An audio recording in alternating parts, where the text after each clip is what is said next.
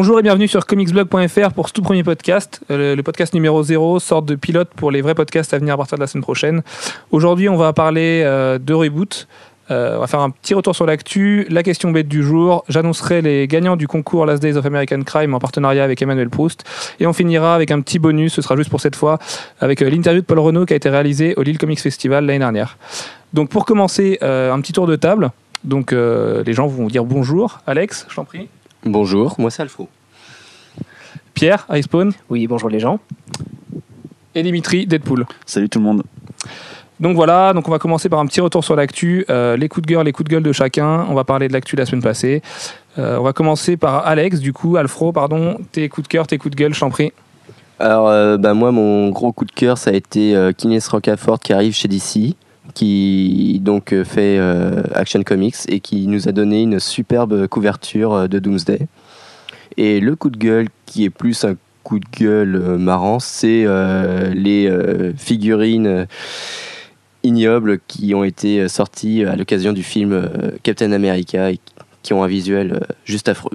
Donc les figurines d'Asbro qui ont été révélées à la Toy Fair, euh, vous pouvez les voir sur le site. C'est vrai que c'est assez particulier, d'autant que ça reprend des personnages en fait qui sont euh, relatifs qu'aux comics. Euh, on, pense à USA John par exemple. Donc voilà, donc le, film a servi de, belle excuse pour sortir cette série là. Donc Icepawn, je t'en prie, coup de cœur, coup de gueule? Euh, alors moi j'ai deux petits coups de cœur. Alors le premier c'est euh, le costume de Spider-Man, euh, donc le costume blanc que tout le monde a, pu découvrir la semaine dernière, donc alors, qu'on apprend qu'il a rejoint les FF.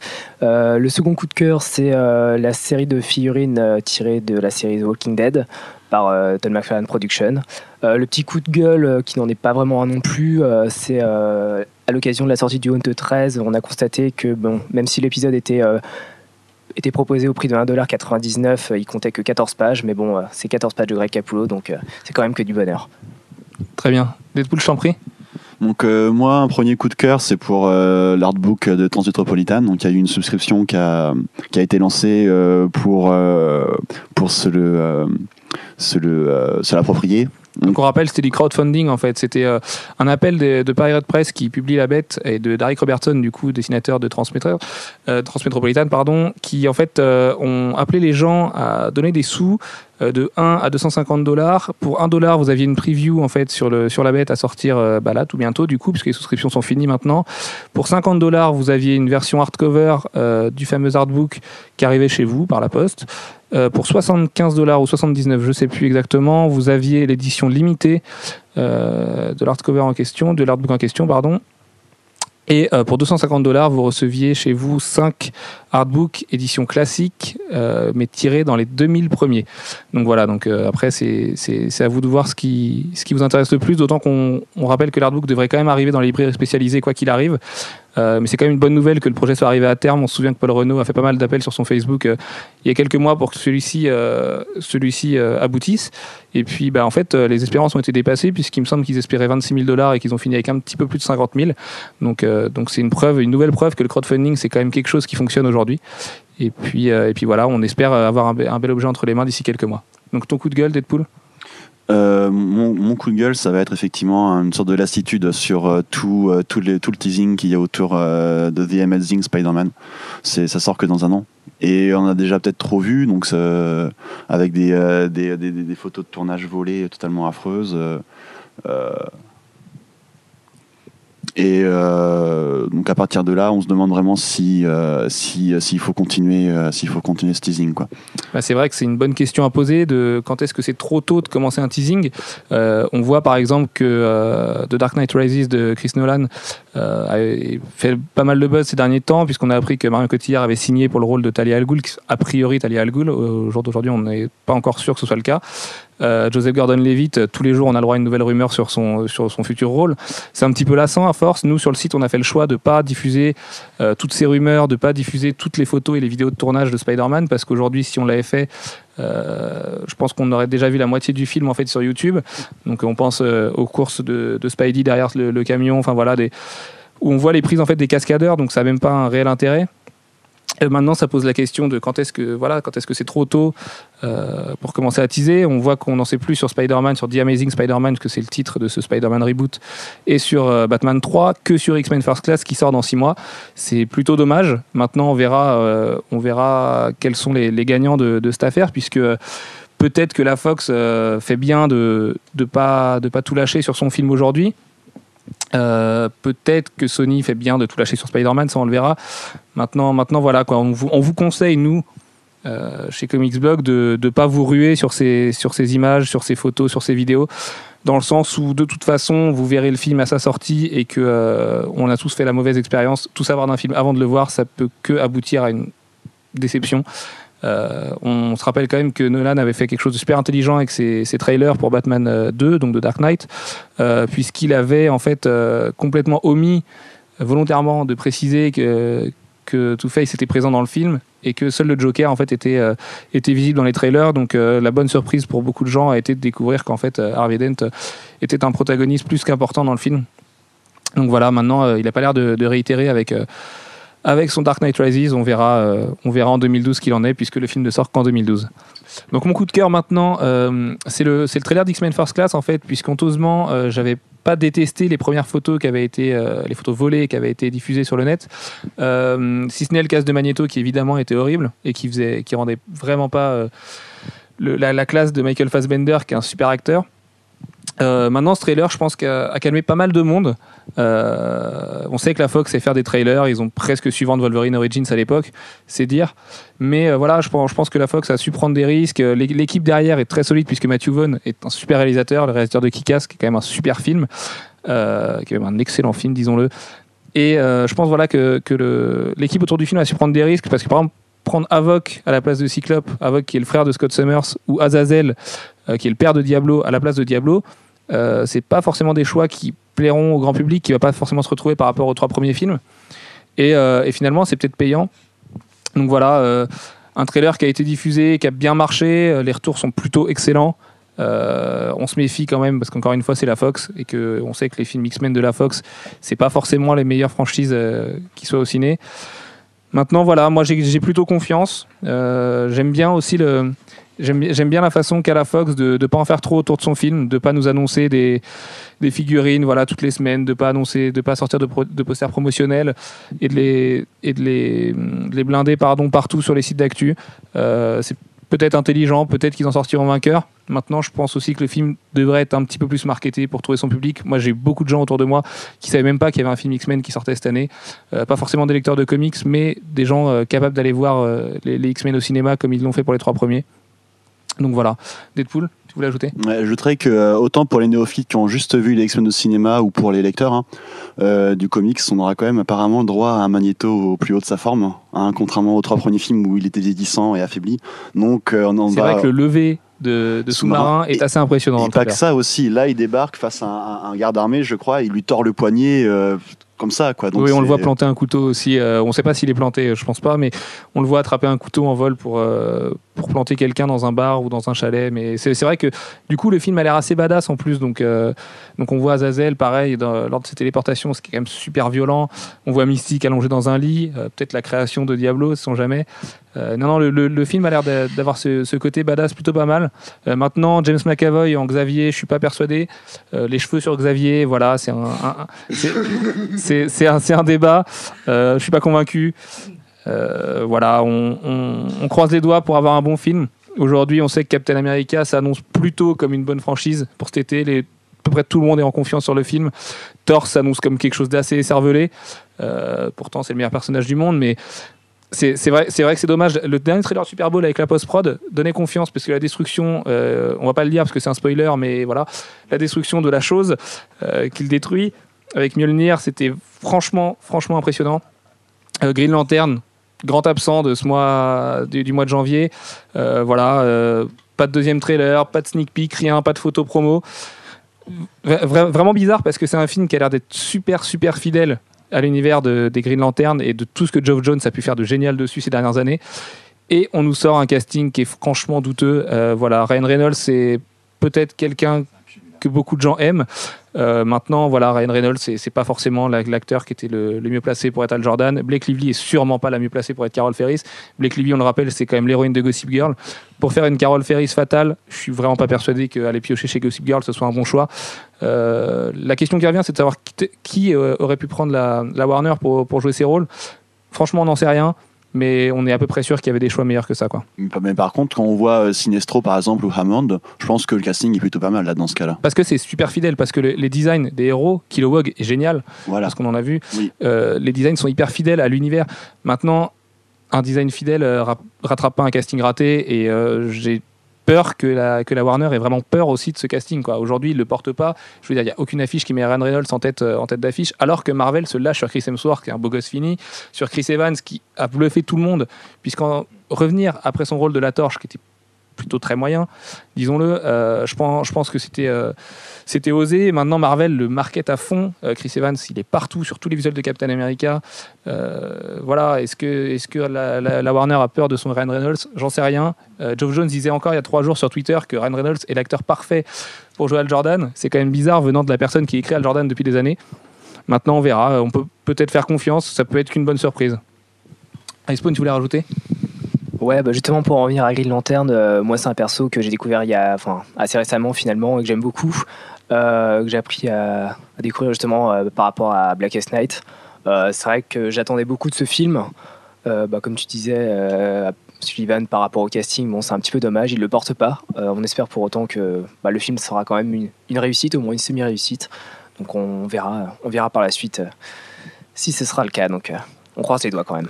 C'est vrai qu'on parlait de 2012 tout à l'heure, euh, 2012 qui va être l'année où il va y avoir des morts, puisque les Vengeurs, Batman 3 et Spider-Man, c'est juste les trois franchises les plus porteuses au ciné, même si les Vengeurs, c'est pas encore montré. Euh, voilà, 2011, c'est une année de préparation pour les studios. Et là aussi, il pourrait y avoir des morts, puisque un, un X-Men raté pour la Fox, ça peut être le dernier X-Men, ça peut être la licence revendue à Marvel Studios derrière.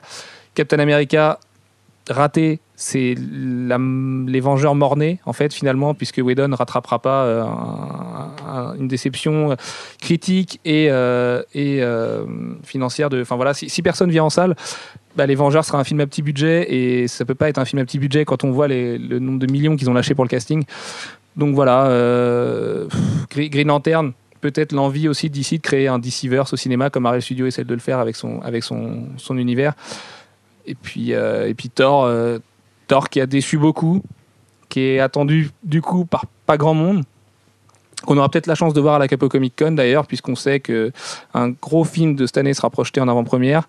Euh, voilà. Est-ce que, Thor, est-ce que Thor sera au niveau? On n'en est pas sûr, mais on l'espère. On va arrêter là pour le, pour le point ciné, parce qu'on est en train de s'attarder un petit peu. On reviendra dessus dans un prochain podcast. Mon autre coup de cœur pour cette semaine, c'est l'arrivée de Kenneth Rocafort sur Action Comics. Pour, euh, qui vient déjà de livrer la couverture d'Action Comics 901 qui est juste assez incroyable où on voit Superboy, Supergirl, euh, Superman et tous les autres Kryptoniens euh, à moitié morts face à Doomsday, un Doomsday super triomphant. C'est juste une très belle récompense pour Kenneth Rocafort qui était un des meilleurs auteurs de Topco, qui a fait l'excellent Velocity avec Ron Mars. Voilà, Velocity c'est une série qui a été boudée par les lecteurs, qui, devrait sortir assez bientôt en hardcover, au moins en TP. Jetez-vous dessus vraiment. Ron Mars est un des meilleurs scénaristes qui soit actuellement. Il est en train de tenir Topco à bout de bras. Euh, Kenneth Rocafort est au top de sa forme après Hunter Killer, après, euh, après sa succession de, de Mark Silvestri. Voilà, moi je pense que, que DC a fait un super coup en le recrutant. Euh, il aura peut-être plus sa place chez Marvel, mais voilà, euh, DC, a su répondre à ses appels aussi, puisque lui avait envie de, faire autre chose, d'aller dans du mainstream, de bosser, voilà, d'avoir des vrais contrats en fait, de bosser, de bosser pour une des deux majors, bah, mine de rien, ça vous, fait manger des pâtes à la fin du mois, quoi. Donc euh, c'est peut-être aussi simple que ça. Euh, il a prouvé qu'il avait une belle maîtrise des persos de, Superman. On, on verra à l'avenir. Bon, on lui souhaite tout le meilleur là-dessus, quoi. Euh, mon coup de gueule maintenant, ça concerne les jeux vidéo, c'est l'absence de multi dans Batman Arkham City. Euh, voilà, on espérait tous une coop, un mode coop, puisque bah, Catwoman a été annoncé. Euh, ça aurait été génial de pouvoir faire la coop, ce jeu en coop avec un de vos potes qui prend Batman et vous Catwoman.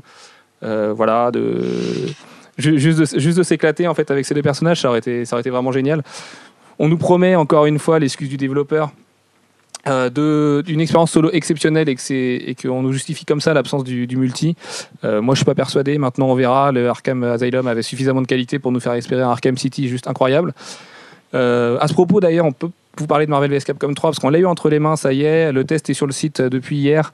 Euh, voilà, Marvel vs Capcom 3 qui est une semi-déception dans le sens où le jeu est super bien fini, super poli, euh, ça fourmille de détails partout. Voilà, quand vous retombez avec Iron Man, après vous êtes envolé, l'écran tremble, vous avez des bruits de métal. Enfin, ils ont pensé à tout, sauf à un gameplay solide, malheureusement. Justin Wong disait cet après-midi sur Twitter que Justin Wong, on le rappelle, qui va être en interview sur le site cette semaine, que, que le jeu était sûrement le jeu le plus cheap auquel il avait joué. Alors certes, il y a été un peu fort, surtout que c'est un champion de MVC2. Maintenant, c'est vrai que le jeu est super facile à prendre en main. Donc, euh, on a eu la surprise sur Tatsunoko versus Capcom l'année dernière. Bon, on s'éloigne un petit peu du comics, mais qui, une fois les combos aériens maîtrisés, se révélait en fait super technique et qui encore, encore joué un petit peu en tournoi aujourd'hui. Peut-être que MVC3 garde de belles surprises dans sa manche, mais voilà, euh, la politique honteuse de DLC de Capcom, euh, le gameplay trop simple, vont peut-être vraiment éloigner les hardcore gamers qui en ont marre de payer 5 euros des costumes. Euh, est-ce que, est que, le site, est-ce que le jeu sera encore joué pardon, dans 10 ans comme c'était le cas pour MVC2 On n'en sait rien. Euh, moi, je pense pas, perso. Euh, j'en parlais à Banner qui, lui, pensait que oui. Malheureusement, il n'est pas là pour en parler. voilà. Amusez-vous dessus, vous passerez des bonnes soirées avec vos potes dessus. Maintenant, on vous, vous promet pas hein, le, successeur de Super Street Fighter, pardon. voilà, c'est pas des, pas des soirées versus fighting super hardcore, super engagées. Mais pour s'amuser avec des persos Marvel, de toute façon, il n'y a pas mieux actuellement. C'est mieux que les Booze euh, Ultimate Alliance, de toute façon, qui étaient vraiment pour le coup, euh, voilà, c'est, le, marronnier, on en, sort, un tous les deux ans, ou tous les ans même peut-être. Euh, voilà, c'est pas, pas des bons jeux, évitez-les, et puis achetez-vous sur Marvel vs Capcom, il est disponible à 50 euros dans certains magasins. renseignez-vous, demandez-nous, et, on vous dira lesquels. Voilà, voilà. Donc, euh, on va passer du coup au grand thème du jour, les reboots. Euh, les reboots qui ont été plus que jamais présents l'année passée, puisque on a vu que Marvel a lancé le, Heroic Age euh, post Dark Reign et post Siege, qui voilà, qui a fait un tabula rasa, quasi tabula rasa de, de son univers. voilà, donc on repart avec, on repart avec les mêmes. qui a qui a 10 ans finalement avec les Vengeurs. on on annonce voilà des grands bouleversements cosmiques, l'arrivée de Kang, ce genre de choses. Euh, DC avec Brightest Day a fait quand même un super travail euh, après Blackest Night. Blackest Night qui a déçu pas mal de lecteurs sur sa fin. Euh, j'en fais partie, les autres non. Ils pourront mieux en parler que moi. Brightest Day c'était l'occasion de redécouvrir des persos super inconnus. Voilà, ou même des persos que les lecteurs n'aiment pas. Je pense à Aquaman en premier lieu, à Deadman, qui est pas forcément le héros d'ici le plus plébiscité ces dernières années. Euh, c'est bien fait, c'est bien dessiné, c'est bien écrit. C'est vraiment, vraiment un bon reboot pour le coup. On en reviendra tout à l'heure. Euh, Image et Todd McFarlane ont rebooté Spawn au numéro 200. Euh, avec un numéro 200 historique qui a mis euh, très très longtemps à sortir. On a eu en 2010 combien de numéros à Spawn euh, Alors de mémoire, on a eu 4, 4, 4 épisodes seulement en 2010, donc c'est quand même très peu pour les lecteurs. Quoi. Voilà, donc 4 épisodes et, et Todd McFarlane a annoncé sur son Twitter que... Alors a annoncé cette nuit sur son Twitter qu'il y aurait 15 épisodes en 2011 pour, pour s'excuser auprès des fans et rattraper leur retard justement. Donc c'est plutôt un beau geste quand même. Voilà, donc sur 15, on a déjà 3 aujourd'hui, Spawn 200, 201, 202. les 201, 202 sont en review sur le site. Euh, vous pouvez vraiment en profiter, vous jeter dessus, ça coûte pas très cher. Il euh, n'y a pas de pub, on le rappelle encore dans les single images, et c'est vraiment très agréable. C'est vrai que c'est quand même quelque chose de très appréciable par rapport au Marvel et DC. Enfin, toutes les pubs sont reléguées à la fin. Enfin, et même il n'y en a pas, c'est seulement pour, euh, pour eux-mêmes, voilà. pour les titres images. Voilà, c'est que pour les titres images, et c'est vraiment, vraiment quelque chose de bien. Le dessin de Simon Kudansky est super beau. Alors ça, oui, oui, ça, je pense que on le redira. Enfin, après, moi personnellement, j'aime beaucoup, mais euh, je trouve que ça, ça vachement bien à l'univers de Spawn, euh, surtout à la nouvelle direction euh, très street, très glauque. Donc, mais ça, on en reparlera, je pense, un peu plus tard. Ça marche. Et enfin, on finira avec le reboot de Panini Comics. Donc, la grosse actu de ce mois-ci, Marvel Heroes, Icons, Stars, qui vont recommencer au numéro 1.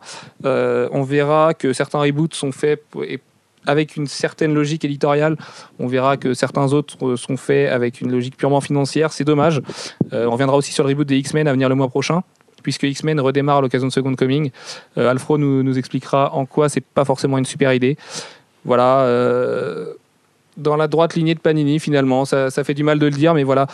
Panini sont pas forcément des gens qui éditorialement sont, sont toujours très logique. Euh, on veut pas taper sur Panini, ça servira à rien de, répéter que, voilà Panini c'est le mal, tout ça. On est, loin de ça.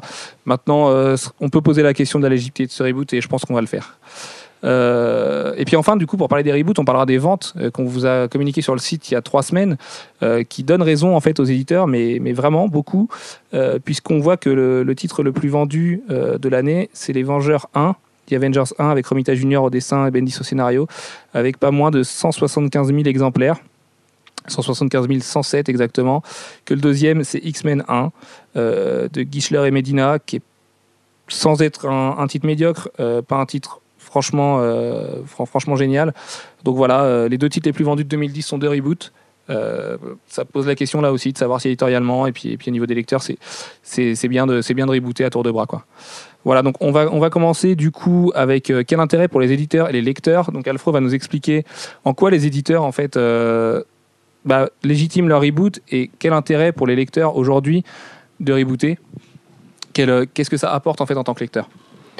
Alors, en tant que lecteur, le, reboot, euh, ça, il y, a deux- il y a deux styles de, lecteurs. Il y a celui qui va, qui est un peu novice, qui n'y connaît rien.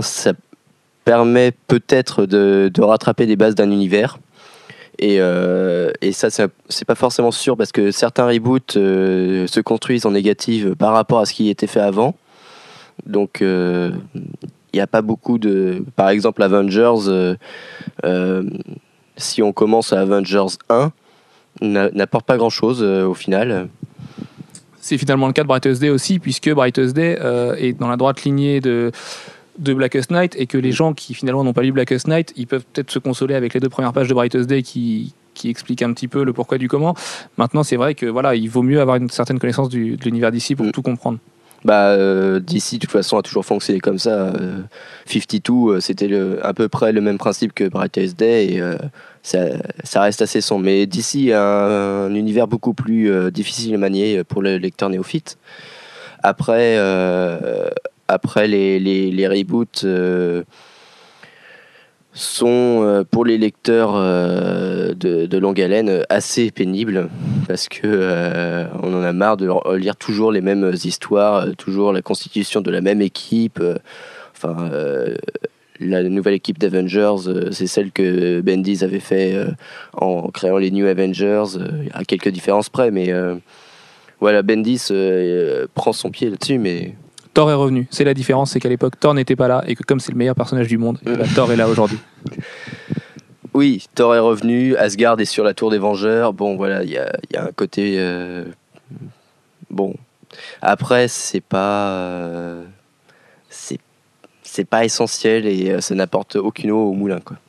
Mais quel, quel intérêt, en fait, du coup, euh, voilà, pour Marvel de, le faire, quoi? Parce que si, si ça apporte pas d'eau au moulin aux lecteurs euh, historiques de Marvel, qui sont quand même souvent chouchoutés par les éditeurs, que les, éditeurs aiment bien chouchouter, pourquoi, pourquoi rebooter, en fait, tout le temps? Et, euh, et qu'est-ce que ça peut apporter à un univers, finalement, de, de rebooter, quoi? Alors, euh, bah pour l'éditeur, c'est là, il profite d'un d'un défaut que qu'a- que tout lecteur de comics a, c'est euh, la collectionnite aiguë. C'est-à-dire que un, lecteur, il voit un numéro 1, il va se jeter dessus. C'est euh, c'est un réflexe pavlovien. euh, il se dit, euh, ça se trouve, ça va être énorme, ça va être le- la nouvelle bombe, et il se jette dessus. Bon, d'autant- D'autant qu'on y pense, mais les éditeurs aiment faire des variantes cover sur les numéros 1 et sur les reboots, on pense à Spawn, euh, qui avec ses 7, 8, 8 covers, Euh, pour le numéro 200, ils ont eu le droit, enfin, il a eu le droit à 10 covers. 10 Bon, covers, euh, en comptant celle, euh, les- l'exclus française chez Delcourt. Avec les, bah, si on compte celle, euh, celle de chez Delcourt, ça en fait 11 en tout. Donc, Voilà, donc euh, 11 covers. Il y a des gens comme iSpawn qui les a faites toutes. Oui, oui, bon, bah, ça c'est, ça c'est mon petit côté, euh, mon petit côté collectionneur, euh, collectionneur aigu justement. Mais bon, ça c'est un, c'est un défaut que j'assume entièrement. Et. euh, On, en plus, on peut rajouter que, que Second Coming, euh, c'était euh, c'était par rapport euh, à l'univers mutant euh, un vraiment très très bon crossover. C'est l'univers mutant a quand même subi une baisse qualitative euh, nette depuis quelques années. On- les lecteurs s'en désintéressent petit à petit. quelques mois, parce qu'il y a quand même quelques séries qui font, qui font exception là-dedans, dans le sens où, bah, personnellement, j'ai bien aimé Cable. C'est certes une course-poursuite qui dure 25 numéros, mais déjà, ça amène Second Coming. Oui. Euh, D'une manière, bon, les derniers épisodes de Cap sont un petit peu à mettre de côté, mais les premiers épisodes de Cap sont vraiment bien. Ariel Olivetti au dessin, il divise beaucoup, mais moi, je l'ai trouvé super efficace sur le personnage. Après, c'est vrai que voilà, les X-Men, c'était moins bien ces dernières années. Euh, faut voir aussi que Second Coming, si c'est un très bon crossover, c'est pas non plus la révolution. Euh, aux États-Unis, on parle déjà d'un énième reboot encore en 2012 euh, qui diviserait les deux équipes avec Wolverine d'un côté, Cyclope de l'autre. C'est déjà un peu le cas sur X-Force, même si Cyclope chapeaute un peu le tout, euh, le, le tout de, d'Utopia. Enfin, voilà, euh, c'était pas génial. Second Coming, c'est bien. C'est pas non plus le crossover. euh, Enfin, je sais, je sais pas ce que t'en penses, Alex, mais Hum, moi, je- j'en pense que c'est le meilleur truc qu'on ait lu depuis House of M, quand même. Et ça, ça commence à dater, quoi. ah, mais c'est- mais c'est à complexe, c'était pas mal. C'était déjà un beau déchaînement au niveau du dessin. Ah, c'était Bacalo, donc c'était forcément génial, mais... euh, Pas que, il y a eu Silvestri aussi. euh, Oui. Voilà. Mais, euh, mais après, au niveau scénaristique, c'était quand même hyper faible et ça aurait pu être condensé vraiment au niveau du Bah, récit. les, re- les retombées ont été faibles derrière. C'est vrai qu'ils en ont Mm. pas fait grand chose. On va, on va revenir un petit peu sur le, sur le sujet du reboot de Panini. Donc, du coup, Panini qui sort deux titres mutants le mois prochain. Voilà, est-ce que c'est une bonne idée? Bah, clairement non. Et voilà, bah, imposer au lecteur un numéro 1 d'un crossover qui se prépare depuis un ou deux ans au bas mot. Alors certes, les séries principales, les X-Men, n'ont pas forcément préparé comme ils se devaient, mais Cable a fait que ça, en fait, voilà, depuis deux ans maintenant, euh, au sortir de Mécha Complexe, finalement. Oui. Euh, est-ce, que- est-ce que c'est une bonne idée? Non.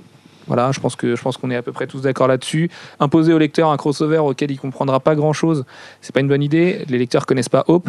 Je veux dire, quel lecteur qui commencerait les X-Men aujourd'hui connaîtrait Hope? Euh, Surtout qu'elle est quand même présentée comme euh, la future nouvelle. euh, Enfin, c'est. Il y a des tas d'indices. euh, Dis- dans- dis- disons, disons que c'est l'hôte de, de quelque chose qu'on reverra, enfin qu'on a vu et qu'on reverra bientôt quoi. Donc, donc voilà, on va, on va pas, on va pas vous spoiler, mais disons que Hope prend une certaine importance. Tout le monde s'en doute depuis deux ans maintenant, mais voilà, Second Coming a fait que confirmer ça et, euh, et voilà, donc imposer un personnage aussi important pour l'univers Marvel à des lecteurs qui finalement vont pas, pour reprendre Alexandre Astier, vont pas habiter grand chose. Voilà, euh, non quoi. Enfin. Surtout qu'ils auraient pu faire, euh, s'ils tiennent vraiment à faire un reboot, le faire euh, au moment de la sortie de la série de Victor Gichler et Paco Medina. Là, ça aurait 1. été intelligent. Donc le fameux X-Men 1 qui s'est super bien vendu en VO, qui est le deuxième titre le plus vendu de l'année dernière. Euh, voilà, qualitativement, c'est pas, pas, génial, mais c'est c'est largement honnête. Et oui, ça aurait légitimé euh, ce reboot, ça aurait amené la série VF plus loin dans les numéros, quitte à faire un vrai anniversaire, pas une mort un petit peu comme ça, euh, cachée. Euh, cachée dans une ruelle quoi parce que c'est vrai qu'on a on a fêté euh, en trombe la, la fin d'Ic- d'Icons et Heroes mais euh, pour les X-Men là ce mois-ci le numéro de ce mois-ci avait rien de- d'exceptionnel quoi on a eu un joli macaron dernier numéro sur la couve mais en dehors de ça, c'est quand même, enfin, on parle quand même des X-Men. Donc, euh, certes, Panini vend plus de séries Heroes que de X-Men, de leur propre aveu, ils l'ont dit euh, dans un, dans un édito. Mais c'est peut-être pas pour ça qu'il faut oublier les X-Men tout de suite. Quoi. Ça, ça reste des héros passionnants euh, qui rassemblent sûrement un plus large public que les héros de Heroes Icons. Voilà, c'est le choix de Panini. Euh, le, choix, le choix de rebooter Batman euh, pour Batman Universe aussi, à un moment qui finalement euh, ne se prêtait pas trop, assez bizarre. Icepawn, tu peux nous en parler, non? Euh, ouais, bah moi, enfin, je suis plutôt lecteur de Batman justement en VF pour le coup. Euh, donc c'est vrai que euh, Ce qui est déjà pas facile en soi. ce qui est déjà pas facile en soi parce qu'il manque beaucoup de parties et c'est pas toujours facile de, de tout, de tout savoir. Mais bon, si on suit un petit peu euh, à droite à gauche, on arrive quand même à, à comprendre. Euh, c'est vrai que Batman Universe pour le coup, c'était quand même un, un bon choix, je trouve, de relancer en soi la série Batman, enfin le magazine Batman Surtout en qu'il y a France. tellement de séries aujourd'hui Batman Ouais, que c'était nécessaire. si on suit un petit peu en VO, on voit qu'il y a pff, une pluritude de, de titres justement, donc c'est pas facile. Euh, mais pour le coup, moi j'aurais peut-être attendu justement euh, un petit peu plus longtemps. Un événement bon, que, que les lecteurs français euh, connaissent quand même un petit peu, je pense qu'on peut en parler. Enfin, le, retour de, de Bruce Wayne. de Bruce Wayne, ouais, voilà. Euh, après, euh, Avec la mini du coup Return of Bruce Wayne, euh, Ouais. qui a divisé beaucoup, beaucoup, beaucoup les lecteurs outre-Atlantique. Voilà, c'est vrai que Morrison a fait quelque chose d'hyper cohérent avec son perso. Sa Bat Révolution est hyper bien, mais Return of Bruce Wayne, c'est peut-être sa mini la moins réussie depuis qu'il est sur Batman. parce qu'en soi, ils ont terminé sur euh, Batman euh, euh, Rest in Peace. Et pour le coup, moi je suis resté sur ma fin, quoi. Je me suis dit, bon, c'est la fin, mais finalement, euh, Mais à l'image de Final Crisis, hein, finalement, euh, finalement, voilà, fait. Final Crisis était, était plutôt moyen sur la fin. Euh, Rest in Peace, du coup, collait à peu près en termes de sortie avec ça. Et bah voilà, Morrison, Morrison s'est un peu déchiré sur les deux. Ça remet pas du tout en cause sa valeur. C'est un des scénaristes sûrement les plus malins de sa génération et euh, il fait un travail suffisamment admirable sur Batman aujourd'hui. C'est vrai que voilà, Panini aurait pu suivre ça et, euh, et vraiment rebooter son perso euh, parce que Batman ça vend aujourd'hui. on, sait que, on sait que les prix flambent sur Batman Universe 1. Euh, voilà, La folie, ouais. voilà, c'est comme tu dis, c'est la folie. Voilà, donc euh, att- attendre le reboot de, de Batman Universe 1, ça aurait pas été mal. Maintenant, voilà, on vient d'accabler Panini sur X-Men et Batman. On a, on a un petit peu noirci le tableau. faut voir aussi que par contre, euh, l'espèce de trinité titre euh, que Panini impose avec Icons, Heroes et Stars est finalement plutôt bien amené. Euh, voilà, c'est un vrai reboot chez Marvel. Le Heroic Age, c'est un vrai reboot pour le coup. On reprend, on reprend un zéro. Voilà, on l'a déjà dit tout à l'heure, mais le Heroic Age reprend pas mal de choses à plat. Et, et petite surprise, Alfred, tu vas nous en parler. En fait, le meilleur des trois, c'est pas celui qu'on pensait au départ, quoi. Puisque, euh, puisque Marvel Stars est, euh, est nettement au-dessus des autres. Secret Avengers est hyper bonne série. C'est écrit par Ed Brubaker, donc ceci explique cela. Mm. Mais euh, Heroes Icons s'annonçait quand même comme des titres plus Bah, phares. euh, C'était les titres qui contenaient Avengers et New Avengers, donc les, les séries euh, censées être phares. Et que au final, c'est vrai que Marvel Stars, qui vient en remplacement du, du mensuel Dark Reign, recommence avec euh, un nombre de bonnes séries. Euh, Thunderbolt, euh, si on passe l'étonnement du dessin, parce que c'est vrai que le dessin de Kevin Walker est un peu étrange, mais après c'est une bonne série. Euh, Secret Warriors est toujours égale à elle-même. Et c'est vrai que Secret Avengers, c'est bah, ça envoie du pâté. Ouais, c'est une petite bombe avec, avec un Steve Rogers au top de sa forme, une équipe, vraiment un team-up super étrange au départ. Enfin, je veux dire, quand on découvre les, les personnages, euh, petit à petit, on s'étonne un petit peu. La scène d'intro avec Valkyrie est juste géniale. Euh, voilà, c'est c'est hyper cinématographique. Enfin, je veux dire, Ed le découpage de Deodato est magnifique. Voilà, alors après, Deodato, c'est un mec qui divise beaucoup, euh, même au sein de la rédac. C'est vrai que perso, je suis pas fan, et là, j'ai vraiment été scotché. Voilà, c'est c'est Dark Avengers était franchement moyen, je crois que je peux le dire maintenant. Euh, là, pour le coup, c'est vraiment réussi. Et Marvel Stars vraiment contient quatre séries excellentes. Je veux dire, aujourd'hui, les Thunderbolts avec Luke Cage, c'est juste, euh, voilà, ça a étonné beaucoup de monde. Euh, pareil, le team-up est un petit peu bizarre. Cliffhanger de, pour le numéro du mois de mars, franchement bien amené. Ça a l'air bien barré. Et les Secret Warriors, voilà, bah, Jonathan Hickman, fidèle à lui-même. Quoi. Et il faut quand même voir que la composition de l'équipe des Secret Avengers, c'est juste tous les meilleurs seconds couteaux de l'univers Marvel.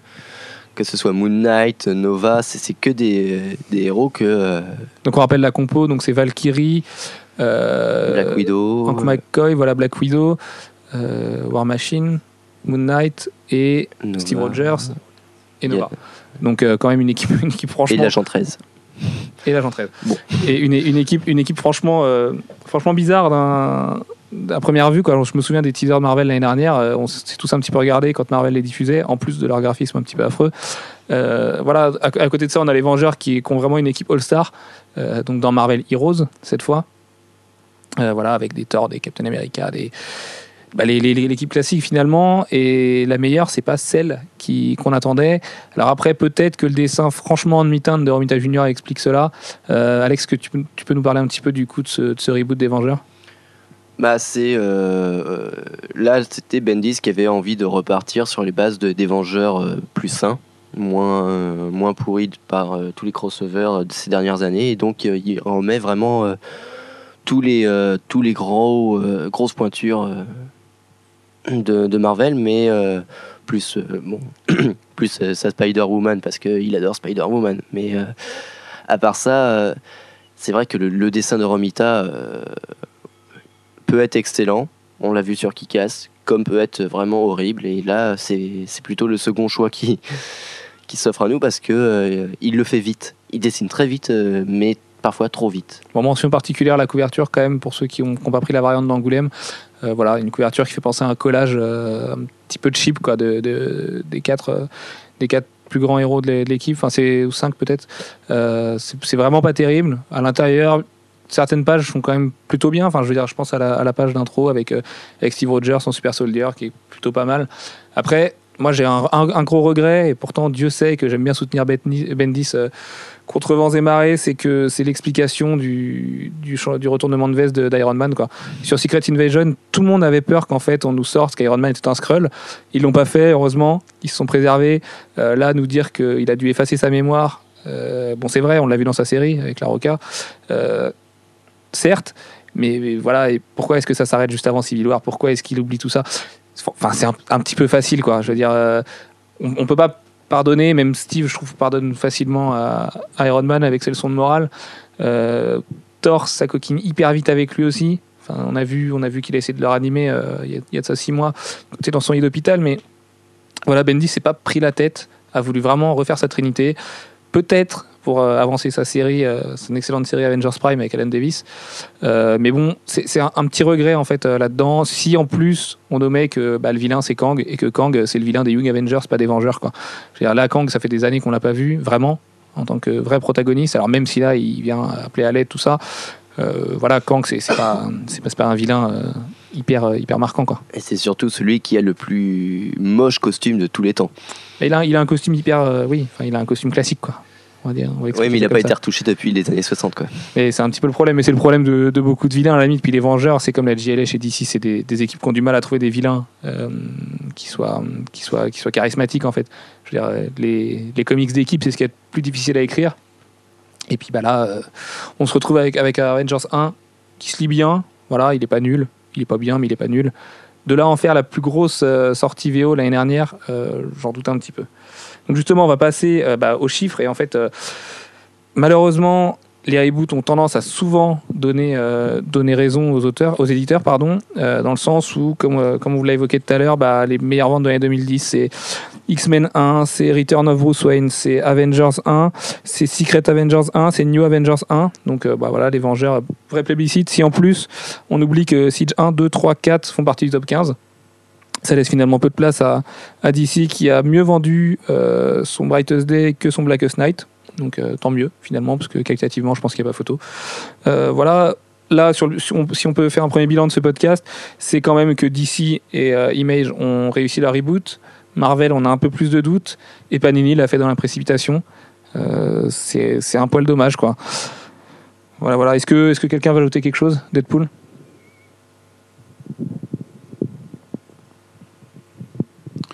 Non, non, du tout, rien.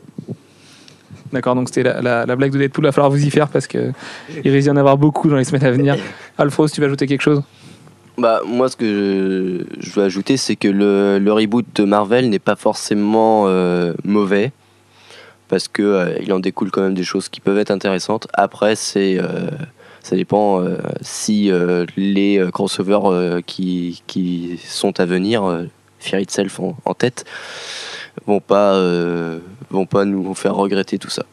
Ouais, mais enfin, tu, tu dis que ça en découle de belles choses. Euh, pour les lecteurs de VO, on en fait partie. Ça fait quand même un an. Je ne veux pas être trop extrême avec ce que je veux dire, mais qu'on s'ennuie ferme avec Marvel. Je veux dire, voilà, ça fait un an qu'il n'y a aucune menace qui, nécessite vraiment une mobilisation énorme. Euh, Fear Itself, voilà, moi je suis pas convaincu pour l'instant. Euh, On a vu quelques pages dans le previews là. Euh, voilà, donc Stuart Timonen, euh, Matt Fraction, c'est une belle équipe. Voilà, c'est encore du, du All-Star au casting, mais est-ce que, est-ce que ça va, de ça va découler un super crossover? J'en sais rien. Et, honnêtement, je pense pas. Donc, si Fear Itself, si, oui, pardon, si Itself euh, est pas si bien que ça, ça va quand même faire plus d'un an qu'on va s'ennuyer ferme avec Marvel. Et peut-être que l'arrivée d'Axel Alonso changera quelque chose à ça, mais Oui, c'est sans doute aussi à cause de ça que Quesada est parti, parce qu'on l'a peut-être un peu mis dehors. Mais euh, on a quand même Oh. réussi à avoir. euh, je, je- je suis pas sûr qu'il ait été mis dehors, puisque lui-même a repris un poste qui l'arrange très bien. Donc en plus, on- en plus de ça, on peut espérer le revoir passer euh, sur les planches. Donc euh, c'est comme une bonne nouvelle. Quesada, c'est pas un mauvais artiste. Euh, Oui. Donc si- s'il peut, s'il peut revenir, s'il peut revenir à la production un petit peu. Icepawn, tu voulais dire? Non, non, je disais juste par rapport à Quesada, ouais, quand il prend son temps, c'est vrai qu'il fait, il fait quand même de très belles planches quand même. Et faut puis, euh, et puis Quesada, c'est pas, il n'a pas un bilan non plus affreux. Enfin, ces dernières années, à part Secret Invasion, bon, Civil War a divisé, c'est vrai, mais moi, je sais que Civil War, j'ai bien aimé. Euh, Secret Invasion, bon, bah voilà, c'était pas bon. hein, je pense qu'on s'accorde tous à le dire. Mais Siege, euh, derrière ces, ces atours de, de grosses bastons un peu écervelés, c'était plutôt bien. Alors, certes, là, c'est pareil, les, les crayonnés de Coppel sont venus quand même rehausser le niveau, mais c'était une bonne grosse baston comme on aime les voir. Quoi. Le problème Sentry est enfin réglé.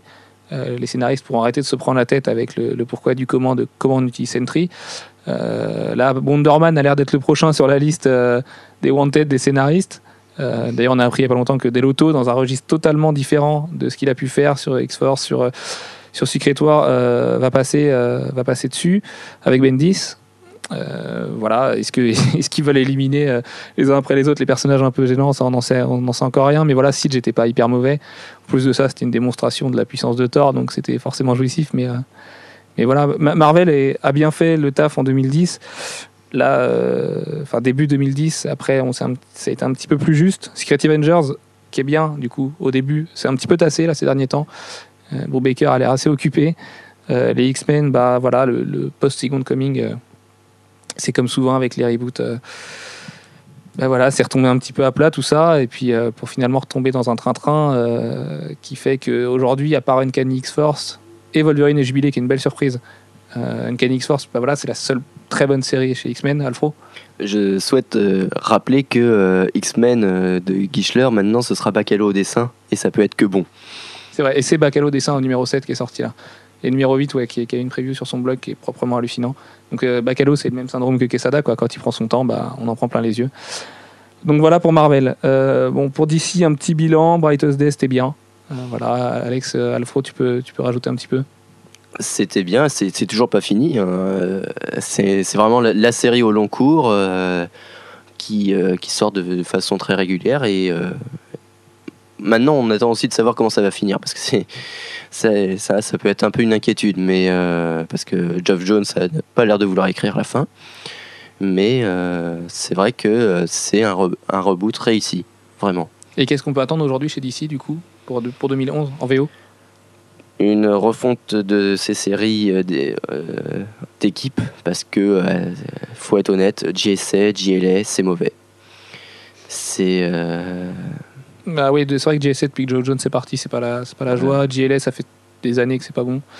Euh, mais bon, voilà, les- ça n'a jamais été génial, la JLS, je veux dire. À part, à part Morrison Porter, on a rarement eu des runs incroyables non plus. donc, euh, quand c'était Perez au dessin, ça, bon ça remonte hein, mais euh, c'était vraiment très bon.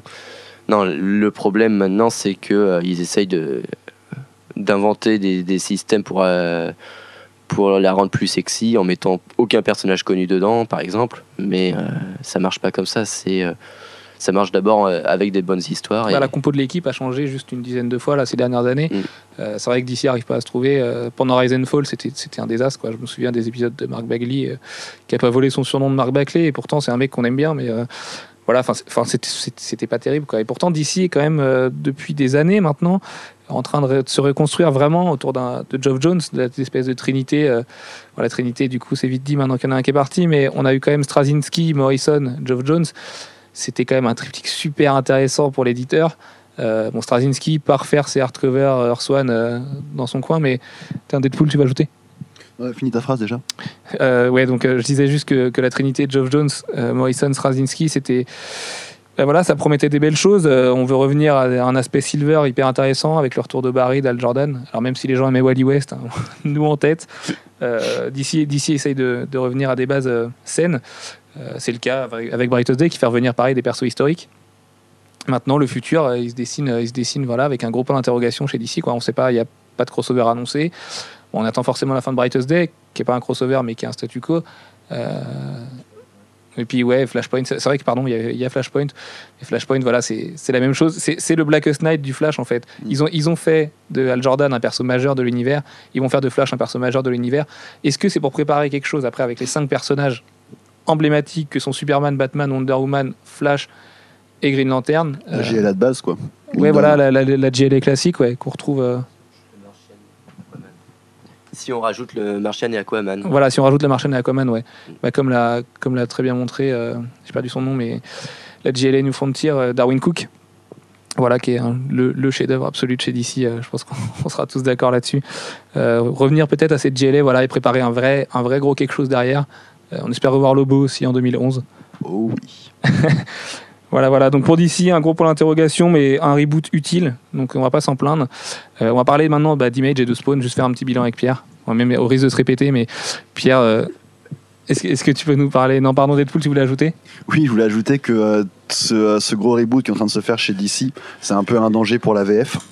C'est un, bon, un peu un danger pour la VF, c'est-à-dire que on n'est pas forcément tous les lecteurs VF jettent pas forcément un œil sur la VO aussi. Donc on nous donne ce qu'on veut bien nous donner, c'est quand même assez satisfaisant jusque là, mais euh, néanmoins on suit. Il faut le dire vite. Oui, dire satisfaisant. Ouais, mais il y a, il y a eu pire. Il y, a, y eu pire, mais il y aura toujours pire. Enfin, je veux dire, on peut pas se satisfaire aujourd'hui de l'état DC en français. Euh, voilà, on a, on a essayé d'en parler avec Jérémy Manès, qui est franchement quelqu'un de bien. Voilà, chez Panini, euh, il y en a. Donc ne, ne croyez pas que Panini est une boîte de salauds. Euh, Jé- Jérémy fait un travail formidable pour essayer de. En dehors de son travail de traducteur qui est génial, euh, Lizzie Preacher. euh, voilà, Jérémy essaye de porter DC, mais c'est pas facile. Euh, sans, vouloir, sans vouloir jouer les conspirationnistes, on sait que Marvel, euh, Panini appartient à Marvel, donc forcément ceci explique peut-être cela. Maintenant, 2011 a l'air d'être l'année où DC fait des vrais efforts, où, Marvel, où Panini pardon, fait des, des vrais efforts sur DC. On espère, on croise les doigts bien fort, mais de toute façon, DC, c'est un univers tellement large et tellement cohérent où il faut lire quasiment 90% des séries pour s'en sortir convenablement. Je suis pas persuadé que DC trouve, euh, trouve un lectorat français. euh, C'est ça, il faudra, réussir à, revoir tous nos repères en tant que lecteur français qu'on a eu toujours de, chez DC. Quoi.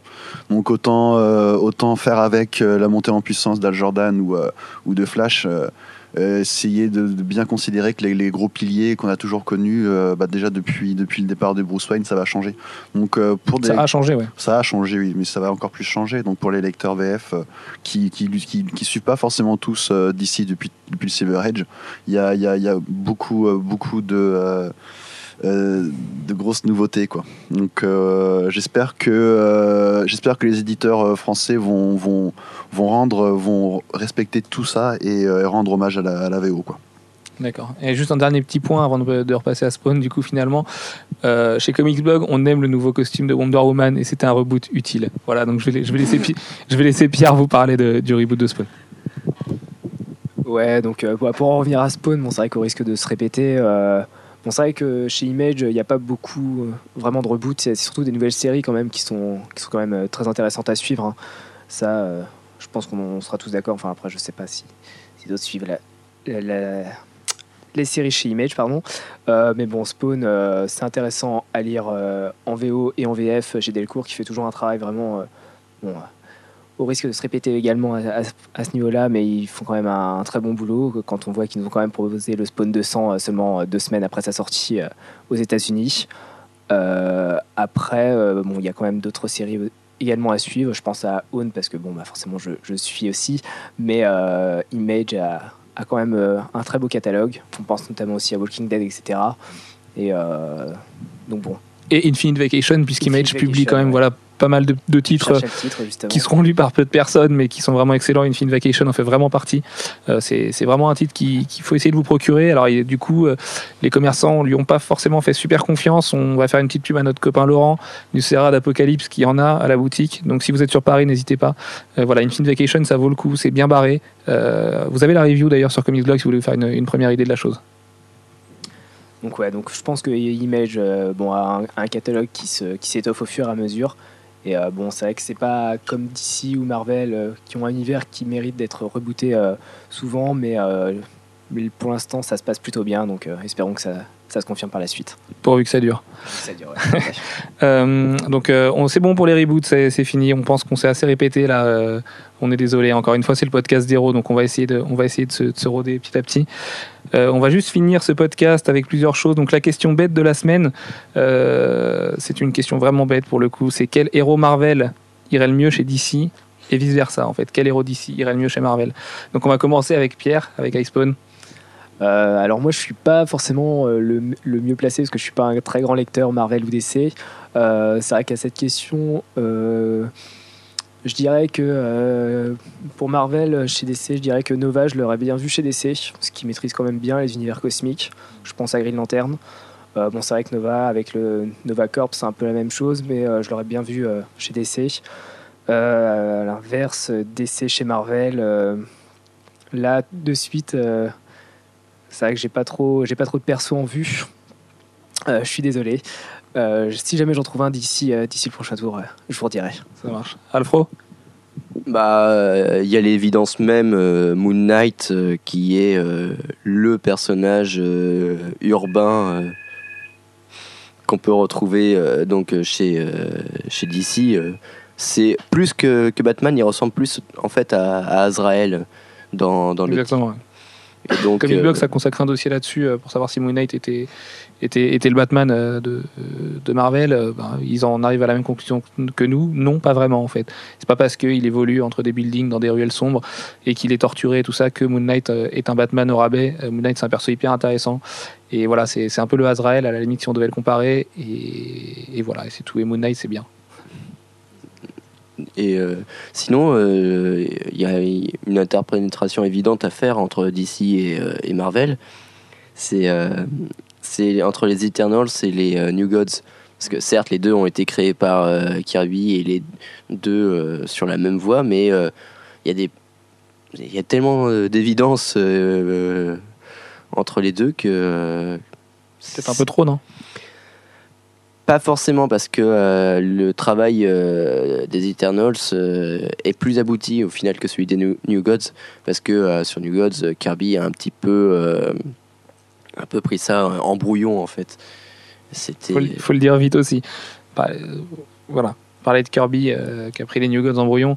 C'est vrai que c'est vrai que les Eternals sont peut-être plus plus convaincants en fait à terme quoi. Mais Et euh, plus euh, sur, le problème de Kirby, c'est que c'est un inventeur génial, mais qui a du mal à, à se restreindre. Et du coup, les, les New Gods, on, on pense aussi à toutes les séries qui en ont découlé.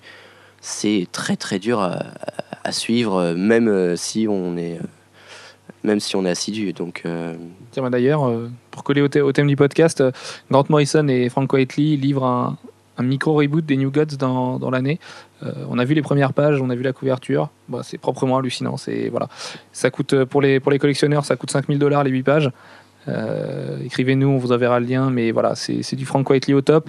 Ça fait du bien de le revoir sur des pages intérieures. Et même les plus détracteurs de, de, de Quietly, ils trouveront leur compte parce que son style est peut-être plus mainstream, ce qui est un petit peu bizarre euh, quand on parle de New Gods. Mais voilà, je, je pense que ça va être un des, un des gros titres à suivre en 2011 et nul doute que de toute façon les lecteurs le suivront. Quoi. Deadpool Alors un personnage euh, d'ici qui, euh, qui serait très bien chez Marvel, c'est juste une espèce de fusion hallucinante membre de la GLA qui s'appelle Steel.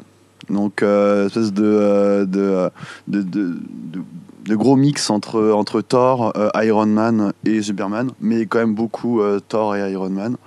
Euh, donc moi je l'enverrai facilement faire un tour chez les Vengeurs en formation. Ça lui ferait du bien, puis il se retrouverait peut-être À l'Académie. à l'Académie Vengeurs, tout à fait. Et puis après, c'est plus, plus, plus dans la subtilité, je trouve que de manière moins évidente, un personnage Marvel qui, qui, euh, qui évolue dans son propre univers comme les héros d'ici évoluent dans le leur, c'est Spider-Man. C'est-à-dire que, mais je sais ça, il y, a- il y a des têtes qui, des yeux qui Ah sont oui, pas là, très grands. complètement. Pas du tout pour son histoire, ni pour son entourage, ni pour quoi que ce soit, mais c'est parce que c'est un personnage qui, euh, qui a besoin d'une ville, d'une grande ville pour, euh, pour, euh, pour prendre de l'ampleur et de la profondeur. Si tu enlèves, si tu fous Spider-Man sur l'île de Ré, tu n'as plus rien. quoi. Il y a toujours des blagues. Il y a toujours des blagues, tout à fait, mais c'est tout ce qui reste. Donc ça sera une sorte de Deadpool perdu au milieu, de la, au milieu de- du port, quoi. C'est tout. Donc, euh, comme tous les personnages d'ici, euh, Superman sans Métropolis, c'est toujours Superman, mais il manque quelque chose. Batman et Gotham, etc. Euh, juste sur ce, sur ce point de vue-là, en fait. Je trouve que Spider-Man évolue un peu comme un personnage d'ici dans son environnement naturel. D'accord, ça marche. Bah, moi, écoute, je vais aller un petit peu à l'inverse de toi, puisque euh, donc, euh, pour le héros d'ici qui ferait le plus Marvel, j'ai choisi Booster Gold en fait pour son côté euh, voilà super déconneur euh, je viens du futur c'est quelque chose que Marvel aime bien faire ça venir du futur Euh, voilà voilà pour moi Booster Gold c'est un, un petit peu le Spider-Man au rabais de chez DC donc je le verrais bien chez, chez Marvel je suis sûr qu'un team-up Deadpool Spider-Man Booster Gold voilà on, on, on tient, on tiendrait un Allez, crossover gratos. voilà on tiendrait un crossover bien marrant et euh, à l'inverse, par contre, pour Marvel, euh, j'ai choisi la Vision en fait, qui pour moi, voilà, je, je comprends pas ce que la Vision fait chez Marvel. Euh, C'est un robot, voilà. voilà, c'est, pour moi, la Vision, c'est un personnage d'ici, quoi. Il a été créé pour DC et, et il a rien à faire chez Marvel finalement, et voilà. Donc euh, qu'on l'envoie chez DC, un petit coup, un petit coup de boursicotage, et puis je suis sûr que je suis sûr qu'il y a moyen de s'arranger. À la DC Academy. Voilà, la DC Academy, exactement. Moi, les gars, je vous remercie pour ce premier podcast, réalisé dans la douleur. Euh, voilà, on, a réussi à venir à bout. Euh, Rendez-vous après tous les mercredis sur comicsblog.fr pour un nouveau podcast. Les équipes vont tourner, puisqu'on ne peut pas tous être là à chaque fois. Comme vous le savez, on est une rédac amateur. Donc, euh, Pierre est venu de Laval aujourd'hui. Deadpool doit s'occuper de son fils malade. Donc, c'est vrai qu'on ne sera pas toujours, toujours là pour. pour nous réunir autour de la table. Donc voilà, donc je voulais vous remercier bien fort les gars et puis on espère, on espère faire mieux de, de semaine en semaine et on espère que vous serez, vous serez au rendez-vous. Donc merci d'avoir participé. Au revoir. Ouais, prenez soin de vous les gens. Ouais, à plus. Donc comme je vous l'avais promis, euh, en fait on va pas vous quitter tout de suite, on va pas se quitter tout de suite pardon, puisque je vais vous annoncer les gagnants du concours numéro 3 euh, qu'on a réalisé en partenariat avec les éditions Emmanuel Proust pour gagner des, des tomes 1 de Last Day of American Crime. Euh, donc voilà, donc la liste des gagnants, c'est les gens suivants qui vont recevoir un mail ce soir ou demain pour, euh, pour nous donner leurs adresses et puis qu'on qu'on puisse leur envoyer leur lot. Donc c'est Yannick Penn, Lucille Dupuis, Stéphane Roturo, Kevin Gohon, Nicolas Velasco, Marine Sebilo, Jean Bray, Antoine Boudet, Richard Donche-Carrette et Tristan Thibault.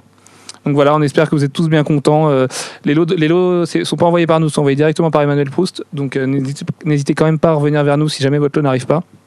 C'est arrivé pour un lot euh, sur, euh, sur le concours Remington, donc n'hésitez surtout pas à revenir vers nous, on, va, on fera le nécessaire pour que ça arrive bien chez vous. Et puis euh, quant à nous, bah voilà, on vous dit un gros au revoir, un gros merci, on vous laisse avec une petite interview bonus de Paul Renault réalisée à Lille, et on espère que, que vous en profiterez bien. À la prochaine tout le monde, ciao ciao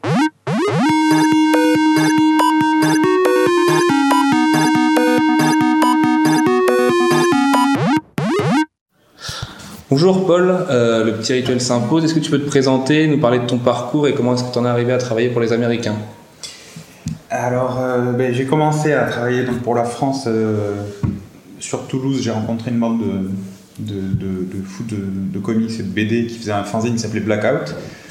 Et j'ai commencé à travailler avec eux. Et donc, ça a été ma première expérience de dessin et qui est toujours intéressante. Toujours, c'est toujours bien de travailler avec des d'autres dessinateurs et de mélanger les, expériences et on avance toujours plus vite comme ça.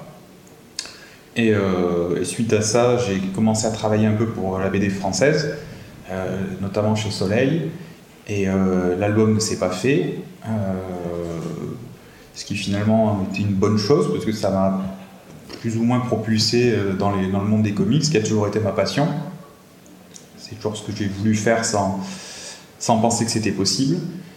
Et euh, donc ça s'est fait assez facilement par la suite. Euh, en, montrant mes travaux sur Internet, les éditeurs ont été intéressés rapidement. Euh, D'abord des petits éditeurs pour une série qui s'appelle Cave Woman, et qui n'est pas un, gros comics, mais qui a quand même suffi à ce que d'autres le voient et me proposent toujours un peu plus, toujours un peu plus grand.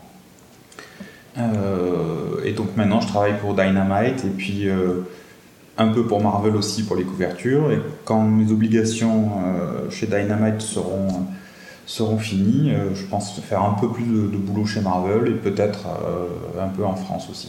Ok, très bien. On sait que la question revient souvent, mais à quand des intérieurs justement pour Marvel? Est-ce que tu as une date? J'ai pas vraiment une date. Il faut que je fasse d'abord quelque chose qui me tient à cœur. J'ai réussi à négocier auprès de Dynamite justement de de ne pas continuer à faire des séries comme Red Sonia ou des, des licences, comme on appelle ça. Et euh, on a transformé le contrat euh, et je vais finir mon, contrat chez eux en faisant que du, ce qu'on appelle du creator owned, une série qui nous appartient en fait une création.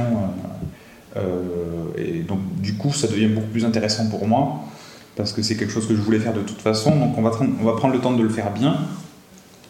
Et une fois que ce projet-là sera terminé, c'est à ce moment-là que je, verrai ce, que, ce que je décide de faire. Mais ça sert à rien d'ores et déjà euh, me fixer sur un projet euh, sur Marvel, étant donné que les choses bougent tellement vite, l'univers lui-même de Marvel bouge tellement vite que euh, d'un mois sur l'autre, une série peut arrêter d'exister. Donc, donc il vaut mieux attendre que j'ai bien tout fini. Et à ce moment-là, je me poserai la question sérieusement.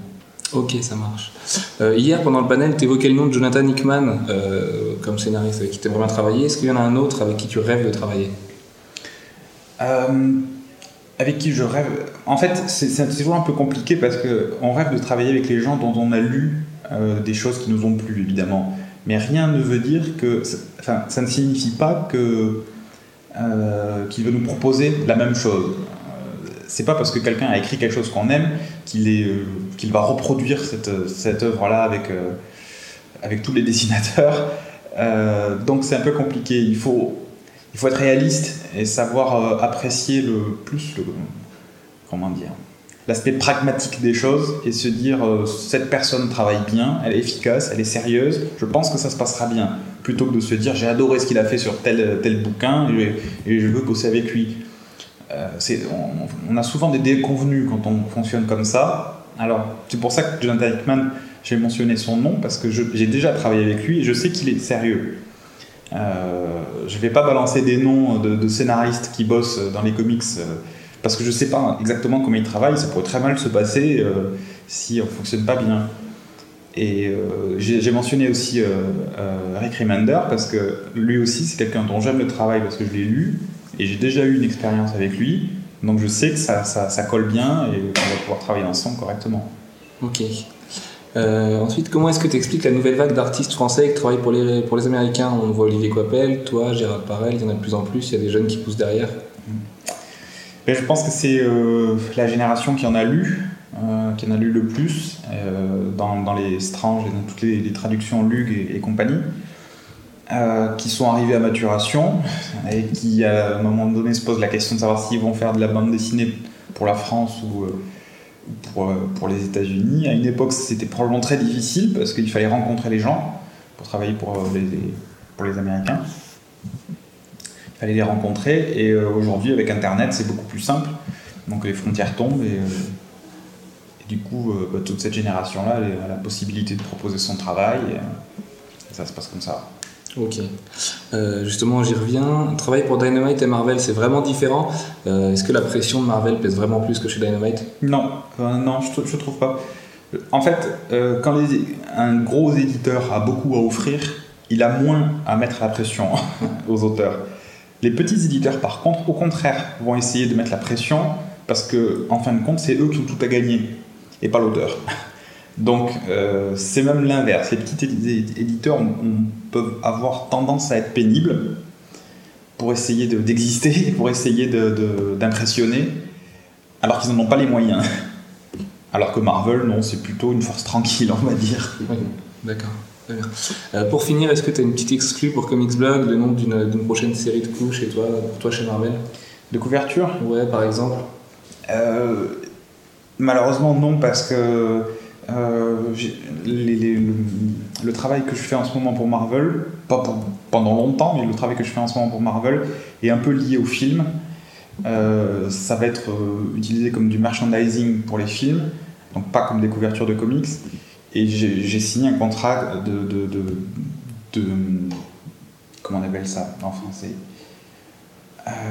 Qui ne me permet pas de communiquer là-dessus, en fait. Alors, c'est parti. Alors, pour commencer, Marvel ou DC Marvel, Stanley ou Jack Kirby? Jack Kirby. Superman ou Captain America?